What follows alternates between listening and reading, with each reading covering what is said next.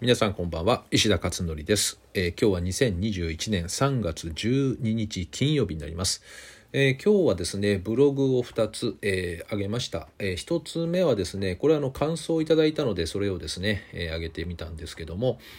え、中学生勉強法をですね参加された方ですね、えー、と昨年の12月にですね、えー、息子さんが中学生勉強法に参加したと。高校1年ですね。えーとまあ、中学生勉強法って言ってもですね高校2年生ぐらいまで参加できるっていうふうにしてるのであの勉強法はほぼ一緒なんですね、えー、若干その違うぐらいでほとんど一緒なので、まあ、高校2年生ぐらいまでは参加できるっていうふうにしてるので、まあ、その時に高校1年生で参加されたんでしょうね。で、えー、先日学年末テストが終わったのですが平均が14点上がったと息子から報告を受けました。長男の学校では成績不良者の親の呼び出しがあり毎回ドキドキしていたのですが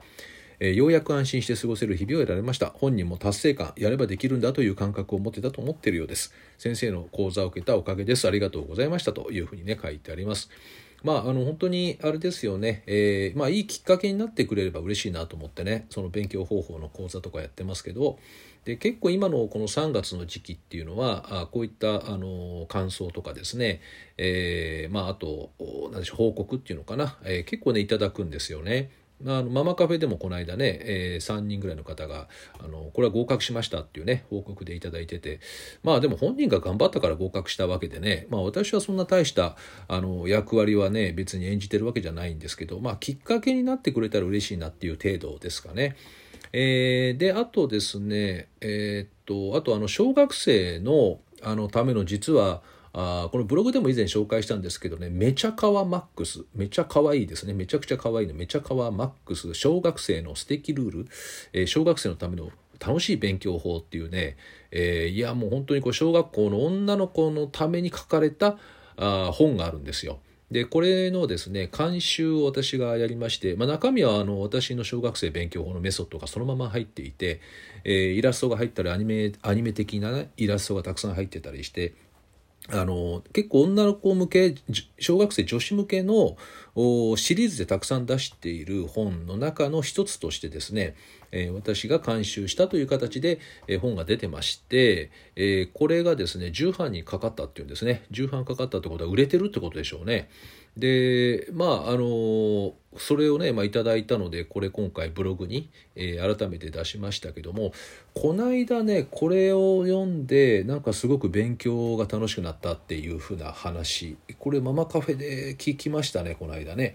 あとまあ私が出してる小学生勉強法っていう本ですね。これは私が書いてる本ですけど、えー、こちらもですねこれは親向けに書いてるんですけどね。あのなんでかっていうと親から子供にっていう形でやっていただこうと思って子供が直接小学生で勉強法の本ってあんまり読まないだろうしと思ってたんで、えー、あまりあの、ね、そういった小学生向けには書いてないんですよね。で小学生って一口で言っても1年生から6年生までいるわけでなかなかねあの難しいなと思っていて。ただただですね小学生に読まし読んでもいいかな読ましても。あの読みたい子はですね。でそうするとですね特に女の子なんかは本読むの好きな子多いので、えー、5年生6年生ぐらいだったら読むとですねいろいろわかるかもしれません。ただまあ親向けに書いてるのでえー、子供に対してこうやったらいいですよっていういわゆる手の内をね書いちゃってるから、まあ、そこはバレバレになりますよねっていうねそこだけ、えー、まああの知っておいて承知していただければ、まあ、子供に読んでも読ましてもいいかなとは思います。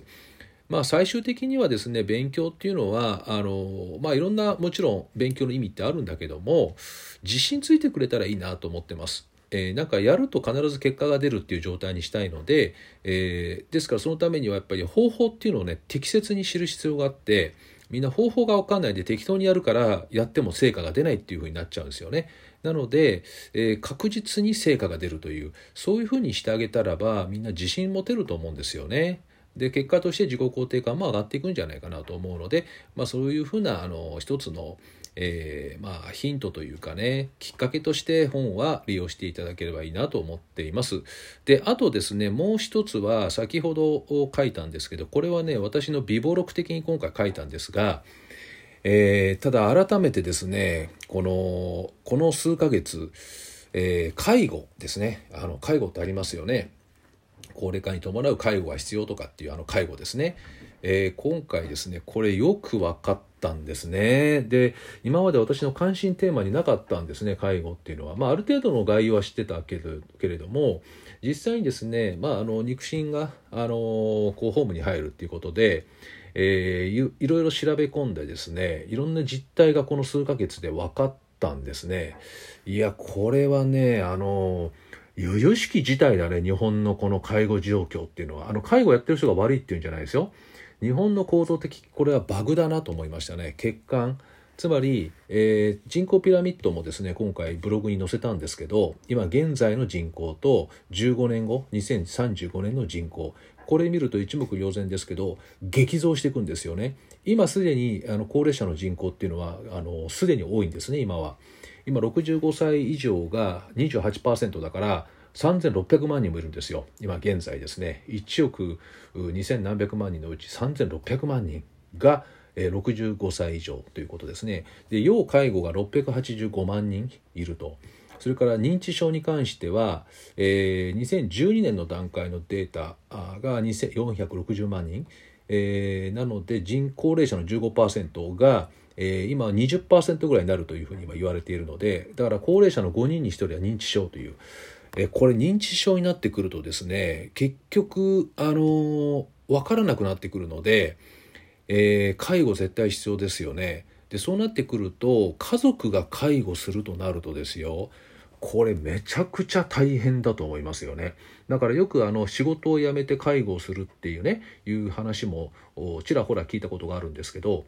えー、結局その家族がですね自分の人生を削り介護に充ててしまうという状況が生まれてるわけですよね。でこれはですねどうなんだろうと思っていて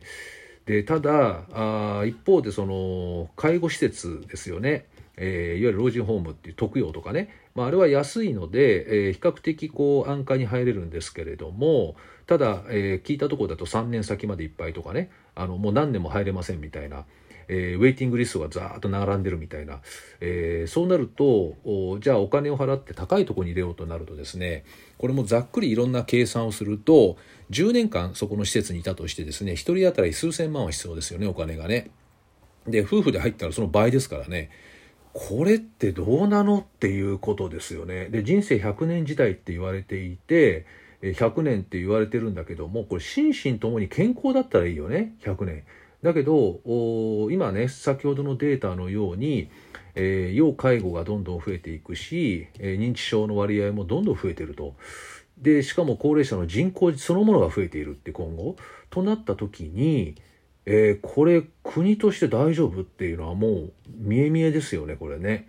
であと当然この相続とかねあと場合によってはこうね墓じまいっていうね墓を閉じるっていうことがあったりとかそういったこともあると。でそういうのって全然知らないじゃないですかねこの人生にあるそんなに何回もある話じゃないのでねでそうそうそれに直面した時に例えばあねあの親がねこう認知症になってしまったとかっていう時にですね結局もう訳が分からない状況になってくるといろんな手続き上すごい面倒くさいことが起こったりとかあするわけですよね。でそうすると周りの家族は当然ねこう大変なことになってしまうっていうのがあるのでだからあ健康なうちにいろいろ話し合っておくとかいろんなこの先々について、えー、話し合ってですねプランを立てておくとかっていうことをしておくのがせめてもの今対策になるのかなっていうふうには思っていますね。もちろん心身健康でいるための対策ももちろん必要なんですけどね。えー、なのでこれ100%全員に対してやってくるんですよねこれから。なので、えー、これあのねコロナ対策も大切だけど目の前のだけどこっちの対策っていうのはこれ必ずやってくるので、えー、これ真剣に考えた方がいいんじゃないかなというふうに思ってですね、えー、今回微暴録的にブログに残しておいたということです。